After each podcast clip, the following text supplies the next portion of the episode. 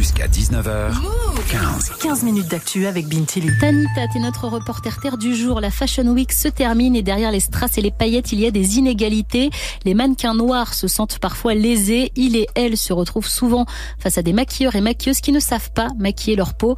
T'as pris ton micro-move pour comprendre l'ampleur du phénomène. Oui, et ma collègue de la rédaction aussi a pris son micro. Karine Rongba a rencontré Exaucé Macuisa, 23 ans. Cette mannequin noire doit parfois faire face à des maquilleuses qui ne savent pas du tout gérer sa teinte. Le problème, c'est que soit elles n'ont pas la technique parce qu'elles n'ont pas eu l'habitude de maquiller des peaux euh, noires, ou sinon elles ont juste pas le matériel.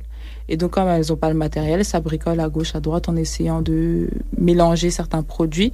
Et ça donne deux résultats. Soit tu es grise et terne, soit tu es plus foncé. Et comment on évite ce genre d'erreur, Tanita? Pour la mannequin, le problème vient principalement de la formation. Il faut que les futurs professionnels apprennent à l'école à maquiller ce type de peau. En fait, les peaux métisses et noires ont des spécificités par rapport aux peaux blanches. Ces carnations laissent parfois apparaître des taches de dépigmentation ou des reflets bleus pour les plus foncés, par exemple.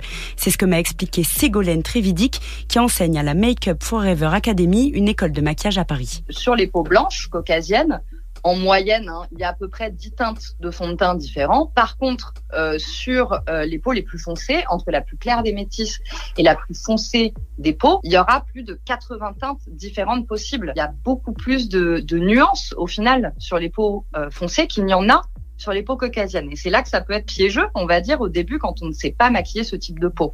Ça demande donc plus de connaissances, certes, mais il ne faut pas pour autant négliger le maquillage des personnes noires et métisses. Au contraire, pour Ségolène Trévidic, elle anime des sessions de cours consacrées aux peaux noires et métisses. L'enseignante insiste, maquiller tout type de peau et de morphologie du visage, c'est quand même la base du métier. Et la formation n'est pas le seul problème. Même quand on est bien formé, encore faut-il pouvoir se fournir en produits. Dounia est maquilleuse, même si elle reconnaît qu'il y a eu du progrès, elle galère encore à trouver tout ce qu'il lui faudrait. C'est seulement maintenant qu'elle commence à avoir un peu de fond de teint euh, avec plusieurs nuances, plus de 50 nuances, etc. Mais ça n'existait pas avant.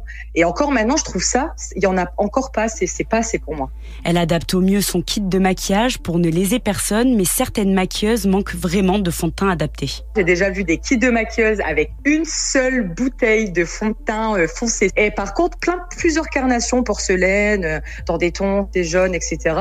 Exaucée, la mannequin qui a partagé son expérience tout à l'heure se retrouve parfois face à cette situation.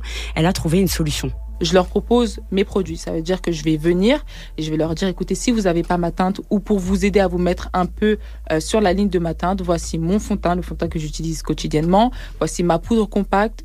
Un système D qui lui convient, ça lui permet d'avoir un teint adapté, peu importe la maquilleuse ou le maquilleur qu'elle a en face. Dans le cinéma et la télé, le problème est le même, des voix s'élèvent, lassées d'être mal maquillées. Et on retrouvera demain euh, l'interview complète de notre mannequin sur les réseaux de Move. Merci beaucoup Tanita.